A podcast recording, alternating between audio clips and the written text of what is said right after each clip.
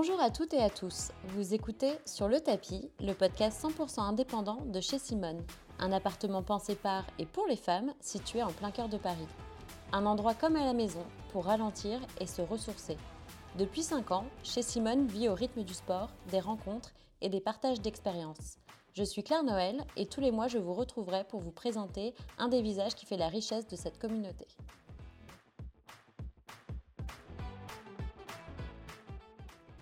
Bienvenue sur un nouvel épisode du podcast de chez Simone sur le tapis. Je reçois aujourd'hui Faustine Chopin. Faustine, c'est notre Benjamine, la plus jeune de l'équipe chez Simone. Toujours partante pour les challenges les plus fous, cette jeune femme pétillante au rire communicatif a une énergie débordante. Décrite par les uns comme une vieille âme ayant déjà vécu mille vies, elle est surtout décrite par d'autres comme passant le plus clair de son temps à l'envers, au sens figuré mais surtout littéral du terme. Yogi affirmé et confirmé, Faustine est aussi danseuse, mannequin, actrice, autant de facettes que je suis heureuse de mettre en lumière aujourd'hui pour vous présenter ainsi ce petit bout de femme à la vie trépidante et au caractère bien trempé. Faustine, bonjour. bonjour. Est-ce qu'en quelques mots, tu peux nous dire qui tu es et d'où tu viens? Oui, euh, alors je suis française déjà, mais euh, j'ai toujours beaucoup voyagé, donc euh, j'ai pas vraiment l'impression d'appartenir à un territoire. Et je trouve que c'est plutôt cool aussi parce que tout m'attire, tout m'intéresse et, et, du coup je pense qu'on apprend de tout et on vient un peu de partout quand on est un peu comme ça. Qui je suis, c'est une bonne question et je pense qu'on aime beaucoup passer sa vie à chercher qui on est. C'est vrai. Mais, mais je suis en tout cas je pense, assez euh, créative, on va dire. Euh, j'aime tout ce qui est artistique et euh, je suis aventurière, ça c'est sûr. donc je pense que dans mon métier de comédienne, j'aime l'idée de chercher, comprendre, apprendre, découvrir, creuser pour connaître l'humain tel qu'il est et sans forcément juger, mais juste être empathique et comprendre les uns les autres, les fonctionnements. Et hum, ce que je trouve assez complémentaire avec le yoga, parce qu'on a vraiment cette ouverture d'esprit et cet euh, accueil et réception de tout ce qui vient, de tout ce qui passe. Et, euh, et donc voilà, je pense que l'aventure, la curiosité et la découverte sont les mots qui me définissent. Et donc, parisienne d'adoption. Oui. Ça, je le sais. Euh, tu as vécu à l'étranger plusieurs fois, c'est ce que tu viens de nous dire, mais tu as vécu où? Qu'est-ce que tu faisais euh, à l'étranger? Alors, euh, j'ai fait une plus grande partie de mes études à Genève, oui.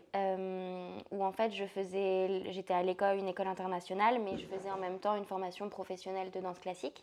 du coup, je n'avais pas d'horaire aménagé. Mes parents n'étaient pas trop pour. du coup, j'avais un mode de vie un peu intense. Je m'entraînais le matin, j'allais à l'école, ensuite je m'entraînais le soir. Et du coup, l'adolescence euh, aller sortir avec les potes, boire des cafés, des verres, des clopes, euh, je connaissais pas, donc j'avais vraiment, euh, c'était la course tout le temps. Puis après, j'ai eu un, petit souci de santé qui a fait que j'ai été hospitalisée un an. j'ai passé le bac pendant mon hospitalisation. j'ai été vachement encadrée pardon, par mes profs, ils m'ont vraiment aidée, donc c'était assez, assez génial de, de, se sentir aussi soutenue. Ma famille aussi était vraiment là. Et après, j'avais juste besoin de changer d'air, donc je suis partie à Milan. Euh, faire des, un bachelor en business de la mode euh, à l'Istituto Marangoni où euh, j'ai passé. Mais dis donc, on parle très ah bien italien. ça, c'est juste le nom, hein, après. je parle italien, mais avec un. Ça avait l'air d'être très italien pour moi. j'ai un bel accent français pourtant, mais c'est pas grave. Et puis, en fait, mon rêve, ça a toujours été d'être actrice. Et, hum, et c'est vrai que c'est un métier qui, comme beaucoup de métiers artistiques, sont assez c'est risqué quoi, de se lancer là-dedans. Mhm. Et Disons qu'il y a beaucoup de personnes qui essayent et peu de qui réussissent vraiment à faire leur métier. Voilà, tout à fait. Et en fait, euh, après euh, s'être aperçu qu'en fait la vie tient pas à grand chose et que du jour au lendemain, euh, bah, tout peut s'arrêter, mhm. je me suis dit ça sert à rien d'être en vie si c'est pour survivre en fait. Vaut mieux vivre et et voilà. Et profiter, faire ce qu'on aime. Exactement. Et du coup, je, suis sortie de cette hospitalisation et je me suis dit, bon, tu sais quoi, je me fais un plan B, comme ça j'ai un bachelor, j'ai quelque chose de solide. Euh, j'ai fait ça, j'ai bossé chez l'Europiana, j'ai bossé en entreprise. Euh, je me suis dit, ça sera toujours une corde à mon arc. Et puis, je parle plusieurs langues, donc c'est cool. Et ensuite, je suis arrivée à Paris, où j'ai fait les cours Florent. Euh, j'ai terminé ma dernière année de bachelor en même temps parce que j'ai du mal à faire qu'une seule chose à la fois. Ce qui rejoint parfaitement la description que j'ai faite de toi en intro. Hein. Tout à fait. Et du coup, euh, du coup voilà, j'ai fait les cours Florent, puis j'ai fini les cours Florent. Et, pendant le confinement, je suis partie vivre au Maroc parce que j'avais envie d'aventure aussi, je ne pouvais pas rester confinée. Donc je suis partie et donc voilà, j'ai un peu beaucoup bougé, même quand j'étais basée à Genève, je bougeais tout le temps. Je faisais des formations de danse à droite, à gauche, enfin voilà, j'ai le voyage, c'est ma source de, de vie. Et alors, comment tu as commencé le, le yoga? Parce que moi, je te connais surtout en tant que, en tant que yogi. À quel moment c'est arrivé dans ta vie? Alors, pour être complètement honnête... Euh, Hier. c'est ça. non. En fait, euh, avant, je faisais beaucoup de sport hyper intense. Après la danse, euh, quand j'ai dû arrêter à cause de cette hospitalisation, du coup, je me suis dit, bah, j'ai envie de faire tous les sports euh, que j'avais pas vraiment le droit de faire. Et attends, je te coupe vite mm. fait, on m'a parlé d'escrime. C'est vrai ou pas? Oui, c'est vrai. C'est vrai? Ouais, j'ai fait. Bah, justement, en fait, j'ai toujours voulu faire de l'escrime, mais à la danse, on avait un contrat, on pouvait pas faire d'autres sports. Au cas où on se blessait, on était viré de la troupe et super quoi. J'ai dû arrêter, je me suis dit, bah, je vais faire tous les sports euh, dont j'avais trop envie de faire. Donc j'ai fait de la boxe et de l'escrime. L'escrime à Genève, moi j'étais à Copet, c'est à côté de Genève. Du coup, j'étais en équipe suisse on était 8, donc c'était pas non plus que c'était une grosse, grosse équipe.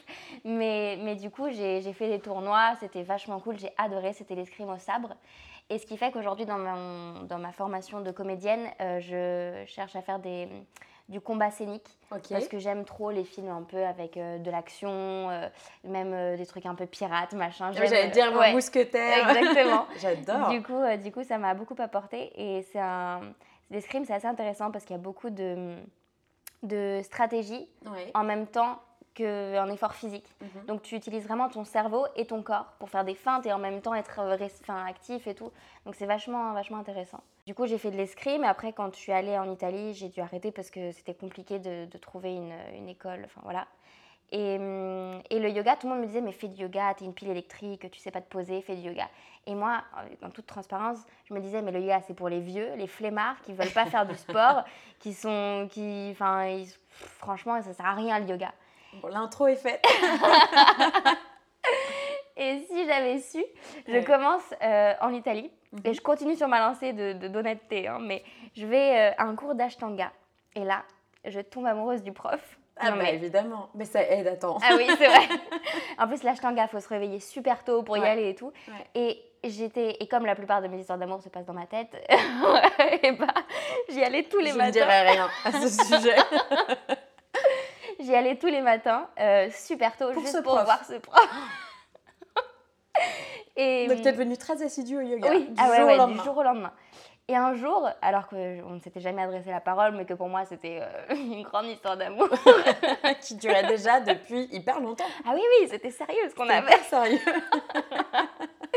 Il me dit euh, Ah, mais attends, mais je vois que tu as une pratique quand même assez dansée pour de l'ashtanga. Essaye le vinyasa. régulière. T'es passionnée, c'est beau. ouais. Et il me dit Essaye le vinyasa.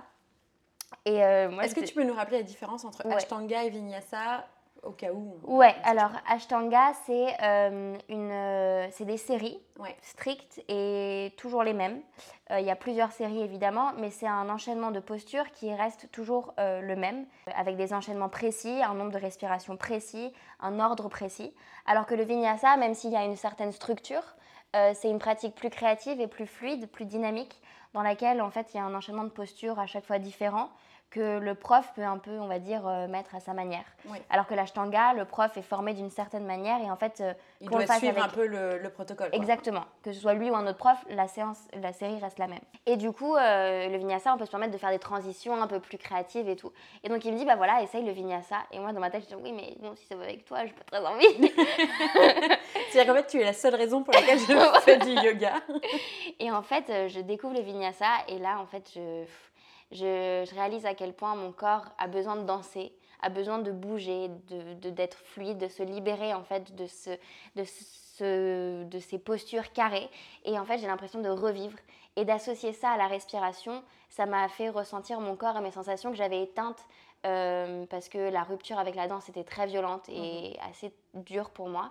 Et en fait, ça m'a renoué avec mon corps. J'ai, réappris à, voilà, l'accepter tel qu'il était. Euh, et hum, en me détachant un peu de, ce schéma perfectionniste que la danse m'avait ancré, je suis arrivée à Paris. En fait, j'ai découvert chez Simone, quand j'ai fait un premier stage au cours Florent, Ah, attends, c'est la question. Comment pardon. es-tu arrivée Voilà. sur le Je Simone vais trop vite.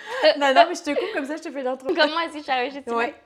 Bah, du coup, voilà, je- j'ai fait un stage au cours Florent euh, à Paris. Donc, j'ai passé un mois à Paris euh, il y a trois ans, je crois, ou quatre ans déjà, ça passe vite.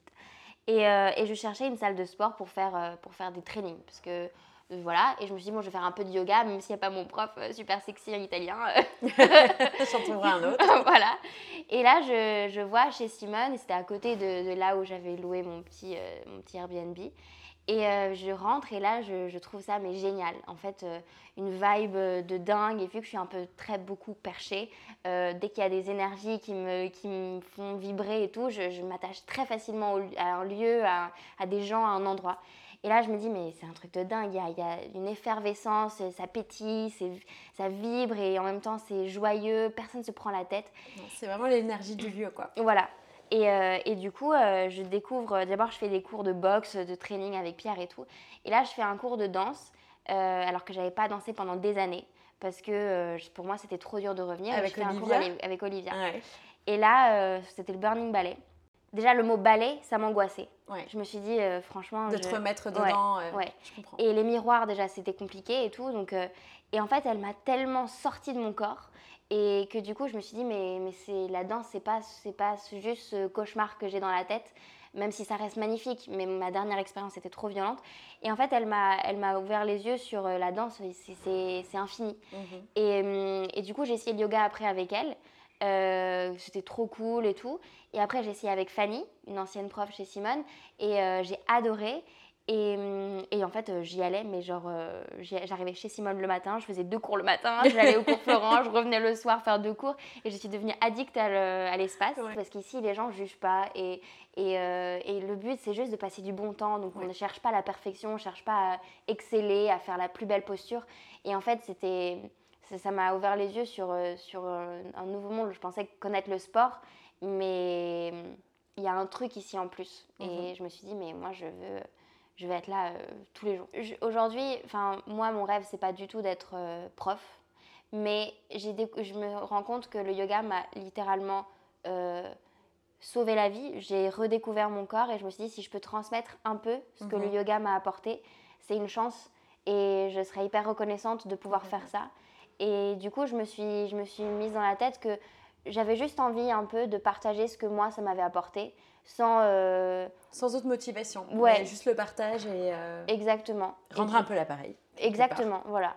Donc euh, c'est comme ça que je me suis dit, allez, je me lance. Après, sans aucune... Enfin, je voulais juste transmettre un peu ça. Bon, je tiens quand même à dire que tu fais des choses incroyables malgré tout, mais c'est pas grave.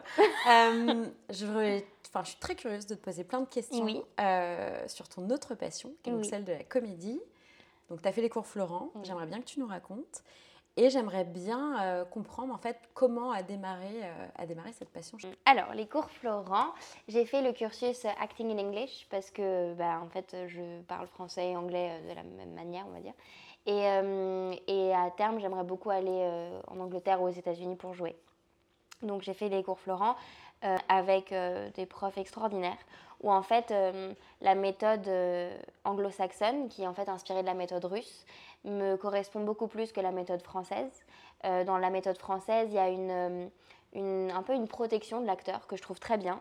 Ou en fait, peut-être que sur le long terme, c'est même mieux, j'en ai aucune idée. Mais en gros, l'acteur est plus dans l'empathie, dans la compréhension du personnage et dans chercher à, à, à transmettre quelque chose, une histoire, sans, en se protégeant, sans forcément aller chercher trop profondément dans Tu veux ses- dire au fond de soi-même euh, les émotions euh. Exactement.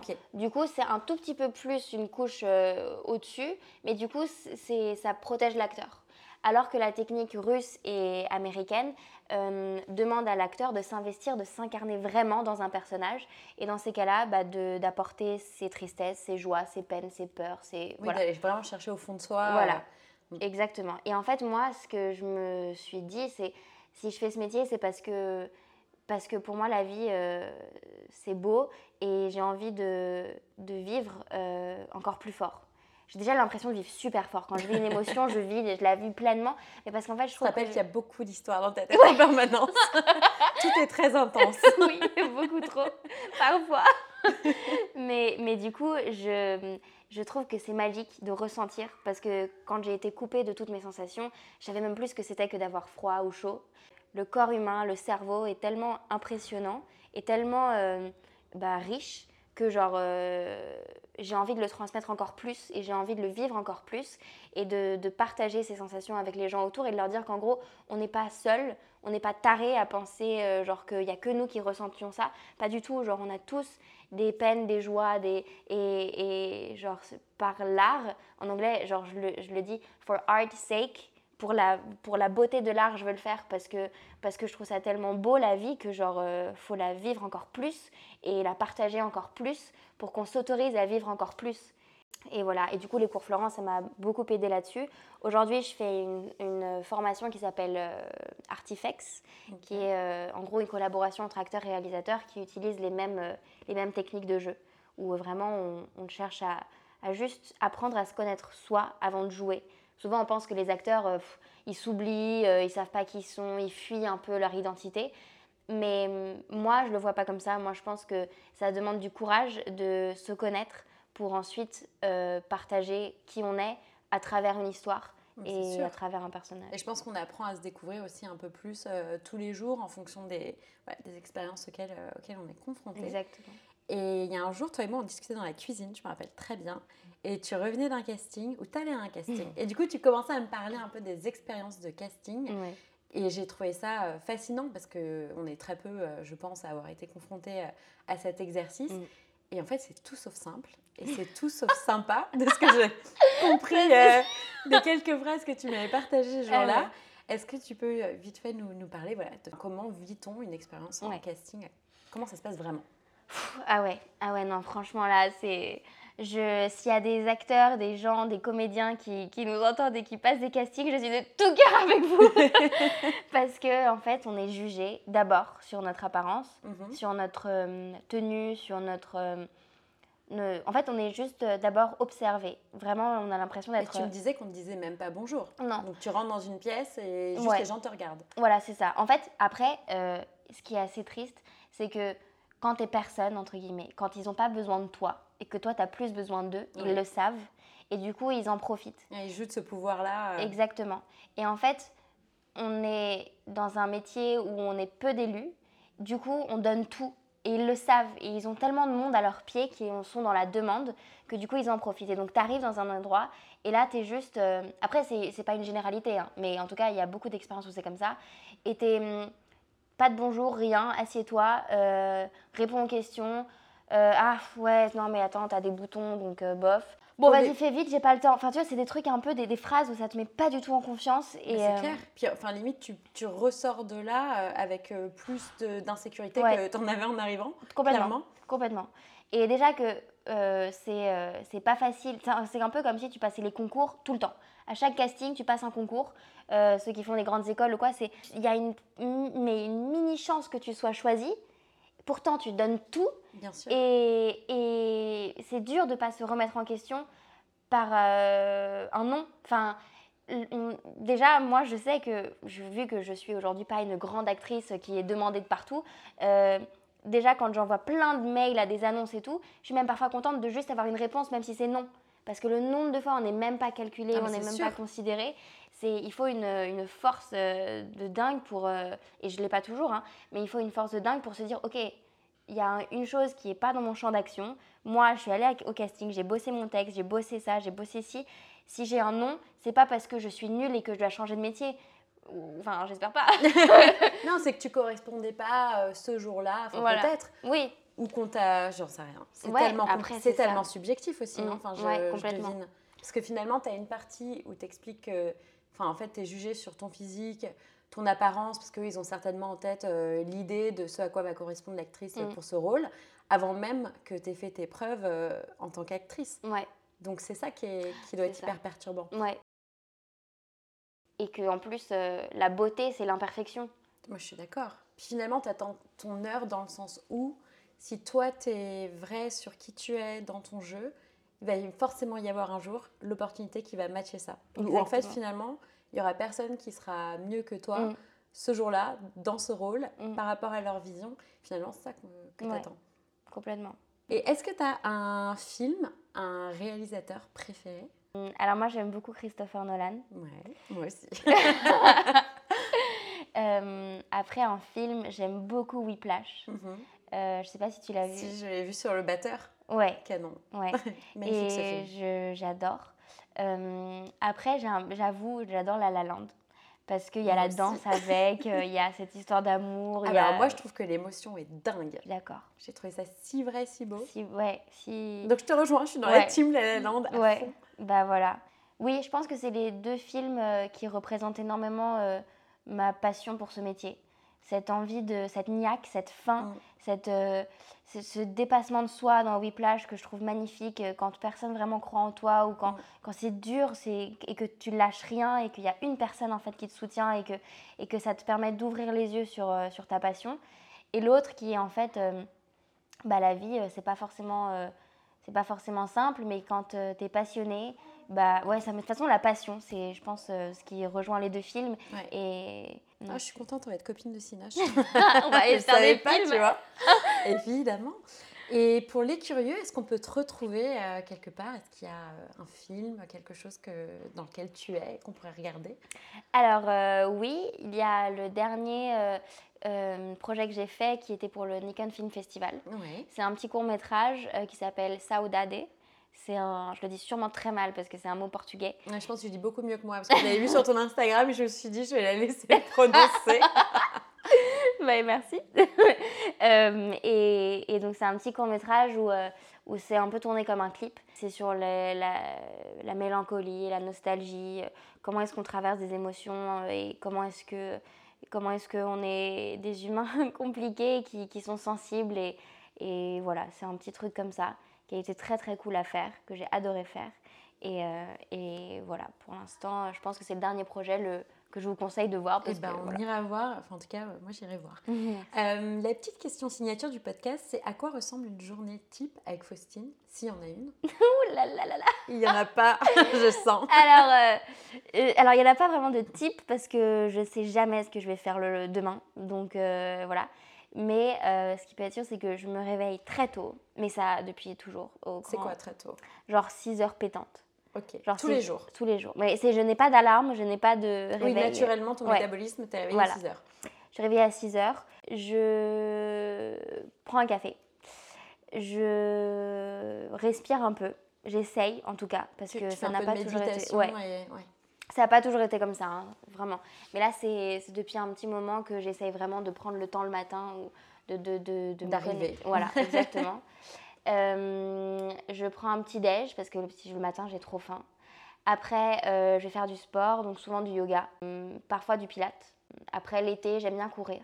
Mais l'hiver, non, il fait trop froid. D'accord. Beaucoup trop froid. Souvent, j'ai des castings. euh, du coup, il faut que j'apprenne mon texte. Je l'écris parce que l'é- l'écrire, ça m'aide à l'apprendre. Mhm. Donc, j'écris mon texte. Je le dis à voix haute. En même temps, je fais la vaisselle parce que quand je fais un truc, bah, je l'apprends mieux parce que du coup, je fais autre chose. Après, euh, je donne cours souvent à midi euh, ou le matin, ça dépend des jours. Après l'après-midi, euh, souvent bah, je vois des amis, enfin je, je bosse mes textes, j'ai des répètes souvent. Après euh, le soir, je prends cours. Je donne pas beaucoup de cours le soir parce que j'ai besoin de, de prendre un cours pour pratiquer pour moi. Mhm. Euh, et je fais des inversions, au moins un moment dans la journée où je dois me mettre bien à l'envers un petit moment. Mais j'aimerais qu'on parle de ça. parce que je l'ai dit dans mon intro et, euh, et je questionnais un peu, parce que bon, tu es très complice avec beaucoup de gens chez Simone. Oui. Donc, je suis allée mener ma petite enquête. Mais après, je t'avais remarqué également. Effectivement, tu passes beaucoup de temps à l'envers. Mais genre vraiment à l'envers. C'est ce que tu appelles les inversions pour les gens qui n'étaient pas euh, très au fait de ça. Pourquoi? Alors il y a plusieurs raisons. La première, c'est que le seul moment où je ne pense pas, c'est quand je suis à l'envers. Ok. Le seul moment où mon cerveau se met en off, je suis à l'envers. Et du coup, quand je dis que je médite, je médite pas assise, je médite sur la tête. Et donc en fait, je me mets en headstand, Shirshasana. Euh, Mais tu peux rester longtemps comme ça? euh, je reste 10 minutes. Donc Solide. oui, la tête euh, rouge Solide. écarlate. J'imagine. Alors, c'est pas forcément un conseil que je donne à, tous ces gens qui nous écoutent, parce qu'il faut quand même avoir une endurance, entre guillemets, oui, pour une permettre... certaine expertise et Oui, oui, oui. l'avoir fait beaucoup. Enfin, ouais, exactement. Mais c'est bien de se mettre un peu à l'envers le matin. Euh, moi, j'ai mis ma mère à l'envers euh, quand elle avait le Covid. J'ai dit, bon, on va se mettre à l'envers parce que là, ça, va... ça va te sauver, tu vois. Docteur Faustine. Solution, il faut toujours être à l'envers. Euh, l'autre raison, c'est que en fait, c'est une, une, raison un petit peu plus spirituelle, on va dire, c'est que j'ai tout le temps, toujours eu l'impression de voir les choses différemment, sans, avec aucune prétention. Hein. Non, non, bien Mais sûr. quand j'étais jeune, j'avais l'impression d'être toujours décalée, d'être toujours euh, à suranalyser ou à voir les choses différemment, à être sensible à beaucoup plus de choses qui ne sont pas concrètes, à ressentir beaucoup plus de choses. Oui, je suis un peu perchée, mais du coup, je crois en beaucoup de choses. J'ai beaucoup de... Tu es très ouverte à l'écoute. euh, Exactement. Les signes, euh, Exact. les ondes. Oui, euh, tout à fait, voilà. ouais. Euh, les, les présences, enfin, je, trouve qu'il y a des énergies dans tout, dans les pierres, dans les endroits, des, des anciennes vies qui sont là, qui viennent, qui Mhm. partent. Et, hum, et du coup, en fait, j'ai toujours eu cette sensation d'être à part et de voir le monde différemment. Mhm. Et quand je me suis mise à l'envers pour la première fois, j'avais l'impression De voir droit. de- mais un peu, ouais. C'est vrai. Un peu de me dire, Faut que j'essaye en fait. Mais c'est un peu de me dire, là, je vois les choses à l'envers, donc les gens savent que je vois les choses à l'envers, mais pour une fois, je suis pas jugée de les voir à l'envers. Mm. C'est comme si en fait, je prouve, je montrais aux gens, ok, je suis à l'envers, laissez-moi tranquille. Enfin, oui, oui. et c'est comme si tout se connectait. Je, enfin, je sais pas trop comment Moi, je comprends l'expliquer. l'idée. Je comprends l'idée. Euh, chez Simone, qu'est-ce que ça représente pour toi tes plus belles rencontres, euh, s'il y en a évidemment? Mhm. Euh, Une anecdote, un souvenir que tu aimerais partager avec nos auditeurs? Chez Simone, pour moi, c'est un peu ma deuxième maison. Ouais. C'est une famille. Je trouve que c'est le, c'est un petit trésor que j'ai trouvé et qui, même si plus tard euh, je, pars vivre euh, ma vie, ce sera un peu une, euh, vraiment, une petite pépite qui, qui sera toujours en moi, où j'ai fait des rencontres incroyables, où j'ai découvert des disciplines incroyables. Euh, le pilate, euh, je pensais pas du tout aimer. En fait, euh, j'aime beaucoup. J'aime aussi les profs. Surtout, j'ai une grande amitié avec Laura. Oui. On est un peu tous les deux commères de chez Simone à Il n'y rigoler a pas fort. que vous. hein. Mais par contre, vous êtes celle qui parlait et rigolait le plus fort. Oui, vrai. on, on rigole très fort. On vit un peu ici. On Oui. squatte toujours les canapés. Et ouais, j'ai fait des rencontres avec. Franchement, j'ai, je sais pas, je saurais pas expliquer. Il y a vraiment. euh, Je trouve que le sport, de toute façon, c'est une valeur. Enfin, quand tu es sportif, il y a une autre chose dans, ton corps qui, qui se passe, une autre mentalité, une autre vision. Et entre sportifs, entre personnes qui aiment se dépasser, qui aiment euh, connaître euh, leur corps et, et prendre avec beaucoup de reconnaissance, mais aussi avec beaucoup de challenge nos, nos capacités physiques Mhm. et de les dépasser, il y a un truc en, en nous qui fait qu'on se connecte et que, je sais pas, une, qualité qui pour moi est très très importante. Et du coup, avec toutes les personnes qui, qui travaillent ici ou même qui, qui, qui sont ici souvent, euh, il y a une vraie ouverture d'esprit, il y a un vrai une- un sentiment, je sais pas, beaucoup de bienveillance. Et ouais, j'ai eu des amitiés euh, assez, assez dingues. Et à chaque fois que j'arrive ici, l'autre jour d'ailleurs, euh, j'étais euh, j'étais chez moi et j'étais un peu euh, en angoisse. J'arrivais pas à me calmer parce que, euh, parce que oui, je suis quand même perchée. Et quand on est perché, parfois on est un peu, on, un- on part un peu dans des angoisses, des stress. Euh, c'est pas parce que je fais du yoga et que je dis namasté que je suis super zen. hein. Non, non. et euh, j'avais besoin de, de bouger. Et la première chose que j'ai faite, c'est que je je suis, je arrivée chez ici Simone. Ouais. J'avais besoin d'ouvrir la porte et de sentir le lieu. Et c'est un peu comme si tout se calmait et qu'on se disait, bah en fait, euh, c'est ok, genre c'est ok, on est là, il y a, y a la, la vie continue et en fait, euh, ici, il n'y a que des gens qui vont te sourire, qui vont t'ouvrir la porte. Après, en anecdote, euh, j'en ai plein. hein. On va choisir la plus croustille. hein. la plus croustillante, euh, Je sens que c'est dur de Ouais. choisir.